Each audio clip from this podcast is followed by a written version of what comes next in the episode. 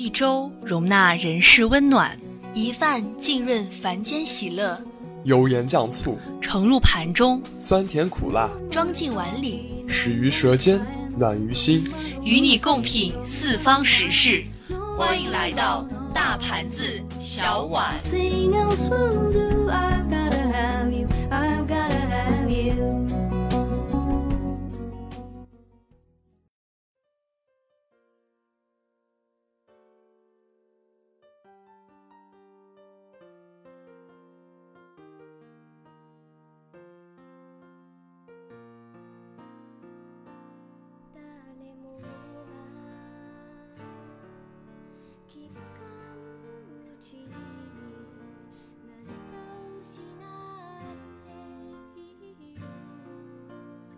Hello，各位听众，大家好，欢迎收听本期大盘子小碗，我是小波年糕，我是小波咸菜。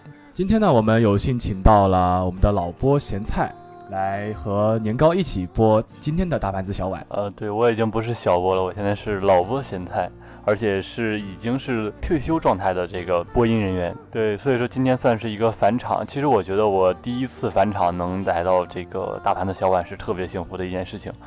我无数次在我的志愿中填了大盘的小碗，就是因为我很喜欢吃，同时这个体型就很适合大盘子，小碗就算了，对。但是没有一次把我入选的，也不知道为什么。啊，可能是因为我们的播音是不看脸的，不看体型。各位听众在在这个电波的另一头也不能了解到我们小波具体的身材状况。对，其实现在还好，最近最近还好一点，不算特别符合大盘子的体型。现在开始往小碗发展。呃，今天和年糕播节目吧，我好像其实最近几期到别的节目做客，基本上都是和新小波在播，这也是一个很很 fashion 的体验。哎，对对对。好，今天呢，年糕和咸菜要给大家带来的是两道东南亚的菜。嗯，呃，东南亚呢，我们当然第一个要介绍的是泰国菜。同时，我估计大家也应该会有对泰国菜的第一印象，除了萨瓦迪卡以外，就是冬阴功，应该是这几年在各个地方都有刷到各大家的一个眼球。对，冬阴功汤这道汤的名字中，冬阴是酸辣的意思。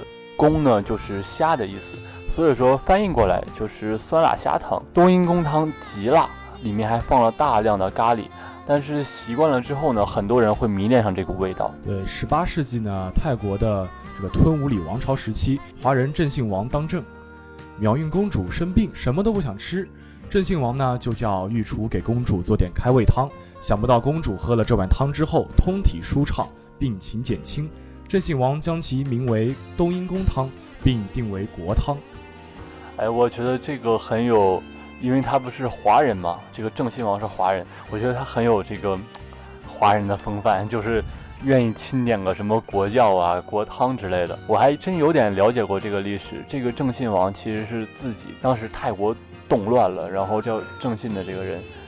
郑姓，他是那个，他这个姓是很重要的，因为他这个姓是属于国姓。然后他因为这样，他自己这个姓氏，然后他就自己去做关系啊，买通啊，最后才当上这个王。他是一个很厉害的一个人物。冬阴功呢，最主要的一种配料呢是泰国柠檬，这是东南亚特有的调味水果。另一种调料呢是鱼露，这是一种像酱油一样的调味品，又称鱼酱油，是一种广东、福建等地常见的调味品。是闽菜、潮州菜和东南亚料理中常用的水产调味品，原产自福建和广东潮汕等地，由早期华侨传到越南以及其他的东南亚国家。汤里辣味的来源是泰国朝天椒，这种辣椒呢是世界上最辣的辣椒之一。其他调料还有咖喱酱、柠檬草、虾酱、鱼酱等，由温和到极辣的都有。呃，说到这个朝天椒，我想起来好像有王宝强的一部电影里面有印象，就是吃了特别特别多的辣椒，然后最后变成牛魔王啊，两开花。那是一个 喜剧，我记得是当时好像风评不是特别好，但确实还蛮好笑的。对，我也看过，是一个好像是其中一个情节，是一个吃辣的比赛。对对对，因为当时好像说，呃，要拐回到《西游记》的这样一个套路里面，然后最后就出现了一个牛魔王。呃，冬阴功汤咸菜其实没有怎么喝过，就是几次去吃东南亚菜呢，但是却没有点过冬阴功。呃，唯一感受过冬阴功的味道的一次是在老爷锅老爷锅那边，呃，点过冬阴功的锅底，那个感觉还不错。另外一个是我人生中第一次接触过到冬阴功，是有人送了我一大包装的冬阴功的方便面。那个，我说实话，前两袋我真的有点不是很受得了。然后，但是室友很喜欢，然后我跟着他还是吃了几次，我有点舍不得浪费，然后就上瘾了。我觉得还是很不错的。但是你要是让我自己去买，我还是真不是特别乐意，因为不知道为什么那边的面做的就感觉特别细，然后很容易就会闷烂，就不是特别的舒服。但是汤底的味道不错，但价格偏贵。在年糕的印象里呢，我觉得东南亚的菜。它本身出尝的话，会感觉有一种魔性的味道，就是就仿佛是萨瓦迪卡的感觉，对，就感觉各种味道在你的口腔和你的这个呃这个食道里面在跳舞一样。而且我觉得第一次吃它的人，应真的需要有一个足够的心理准备。如果你从来没有接触过冬阴功的味道，第一次真的你可能会受不太了。嗯，不过你喝酒了，我感觉它就像什么。像河南的胡辣汤，啊，就喝惯了就特别舒服，很想喝它。对对对，这种香辣的这种汤呢，是特别适合在冬天喝的。嗯，这个一碗酸酸辣辣的汤，会让你找到仿如被拥抱的这种温暖。对，甚至还有日本的研究，呃，说冬阴功可以抑制消化道肿瘤生长，这也是有非常强大的疗效啊。就有一种能治疗癌症的感觉，呃，不过不过的确是像这种汤，一般都会有很好的一个保健作用。我们当时也说了嘛，它被封为国汤，一般能做到这样的一个菜品，它一般都会顾及人体的这样一个养生的结构。人就是这么贪心嘛，啊，这个对，好吃的也要吃，又想这个让自己的身体得到一个提升。我们是成年人，当然是全都要了，怎么能选择一个呢？对 对对。嗯，我记得冬阴功汤里面还有香茅叶。其实咸菜偶尔还是会吃东南亚的菜。呃，我记得南京比较好吃的，呃，上次吃的是天泰，在新街口的一个位置。呃，那次是生日的时候，同学叫过去吃的，感觉还不错，因为他吃过嘛，他特意推荐的。里面有一个香茅烤鸡啊，还是炸鸡？呃，给我的印象很深，就很好吃。另外一个就是，好像每一次去这种东南亚菜馆，他们都有一个两道吧，两道基本上所有的店都会有菜。一个是菠萝饭，呃，之前那个年糕也有跟我提过想讲菠萝饭，只是我没有找到特别合适的材料，但是我们都觉得很好吃。另外一个是有一个叫椰椰汁西米露，应该是这个名字，它一定会用那种。呃，一个绿色的叶子，我应该是香茅叶吧，还是什么叶？就是把它给绑上，绑成一个小盒子的模式，里面是白色的西米露。啊，那个甜点还不错，我挺喜欢的。说到椰汁呢，其实我之前找泰国菜的时候，还有一道 椰汁鸡。啊，对，好像这个这个椰汁鸡不仅仅是泰国，好像中国的海南也是有这样一道非常著名的菜。对我们节目组的千考呢，特别喜欢海南菜。啊，哎，我室友就有一个海南人，海南人说话有一个特点，如果他普通话说的特别好，那他一般都是低音，低音炮，有一种特别气派的老板的感觉。那接下来呢，我们的第二道菜是来自马来西亚的骨肉茶。呃，这个名字听起来就让我觉得很喜欢，因为听起来很荤。嗯，相传呢，华人初来南洋创业时，生活条件很差。由于不适应湿热的气候，不少人因此患上了风湿病。为了治病祛寒，我们的先人呢用了各种药材，包括当归、枸杞、党参等来煮药，但是因忌讳而将药称为茶。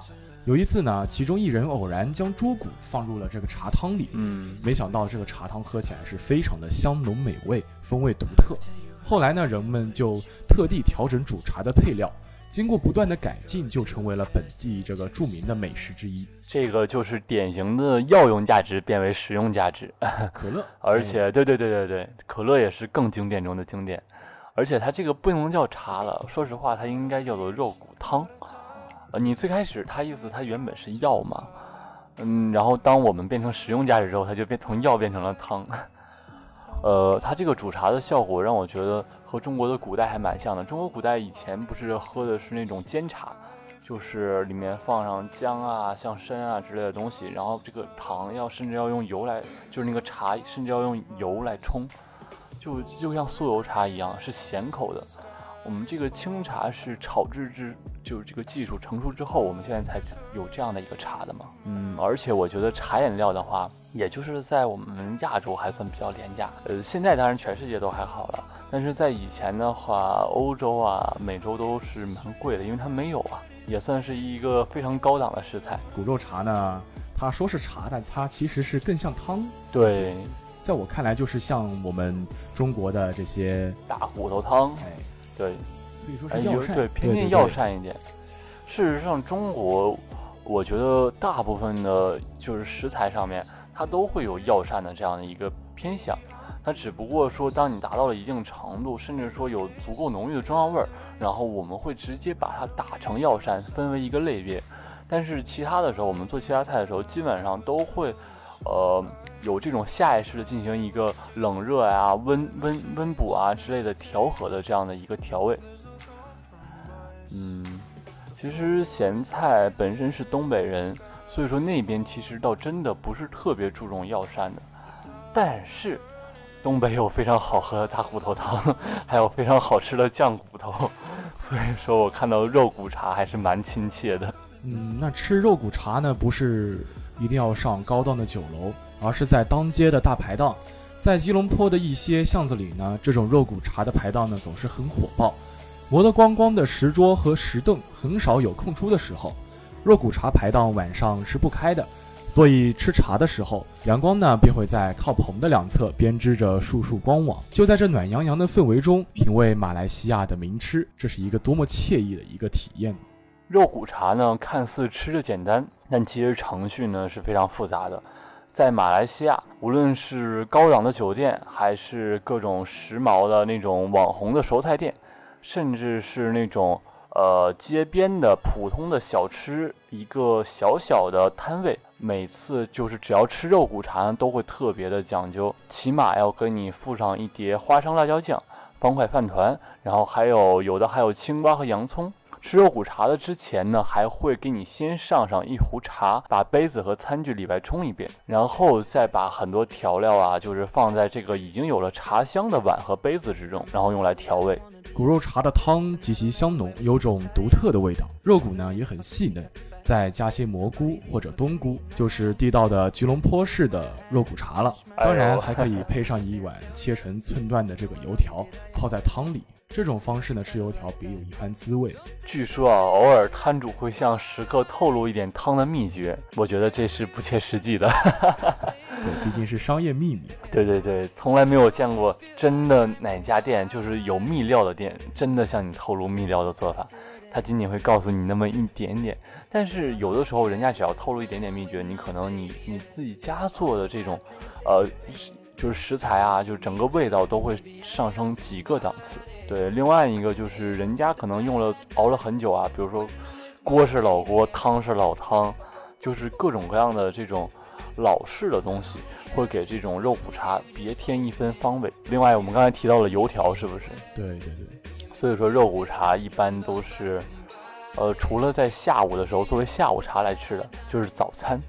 像我们之前提到过胡辣汤，这也是河南的早餐。嗯我们那边，那我们那边是豆腐脑和油条，还有大包子。那我们江淮一带的话，就一般是小笼包啊，或者是小馄饨之类的。啊，对我们那边的话，小馄饨是最少的，小笼包偶尔也会吃得到，就是因为小笼包还算是风靡全国的。嗯，但是小馄饨我们一般还是愿意作为正餐来吃。年轻人就特别喜欢在早餐或者对我好像我有几次尝试过，我有前台有几次，呃，单独想出去体验一下子老南京人的那种巷弄的生活，就特别在周六日啊挑出一整天，然后进行各种地点的一个老巷弄的摊开。呃，有几次是吃那种烧饼啊，或者是那种呃馄饨，呃，还有鸭血粉丝汤。其实呢，最近年糕也特别喜欢在晚餐的时候去点一些小馄饨的外卖。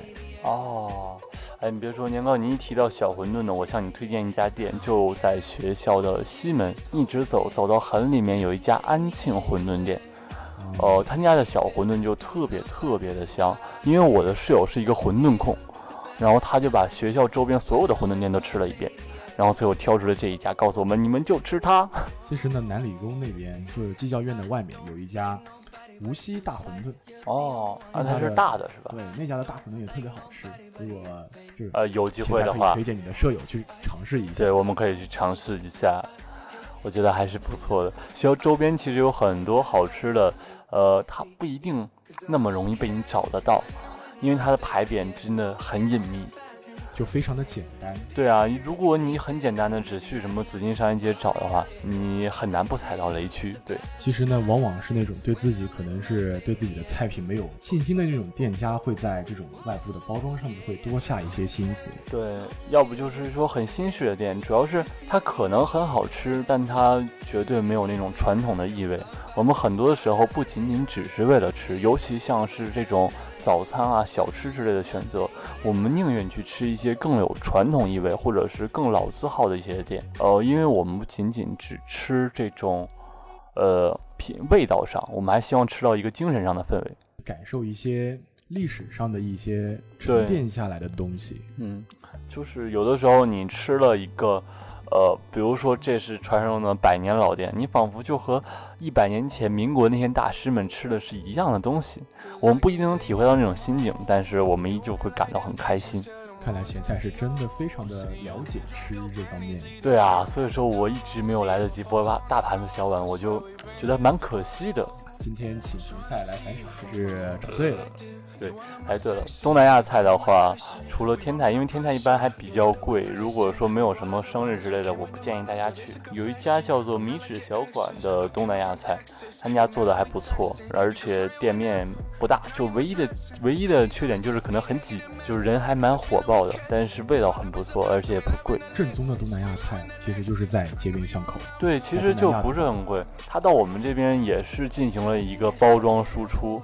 另外一个东南亚菜很吸引我和我室友们的原因就是它里面水果特别多，就是让人有一种很健康的感觉。菠萝饭啊，嗯，对，菠萝饭啊，然后用柠檬来调味。对你经常还有还有还有芒果饭，然后经常你吃到的那个什么炸鸡里面还会配上各种各样的芒果呀之类的，我都是我很喜欢的水果。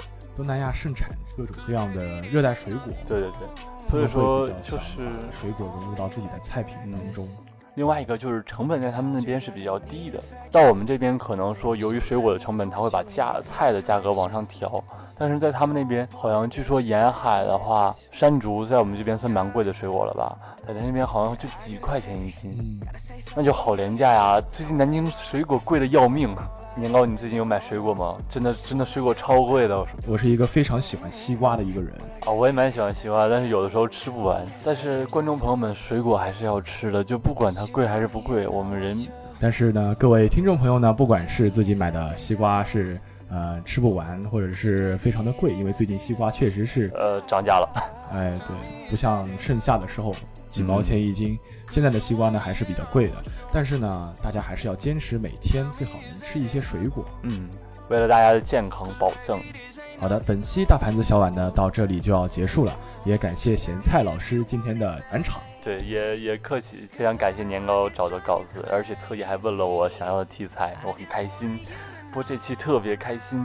我是小波年糕，我是小波咸菜，我们下期再见，拜拜。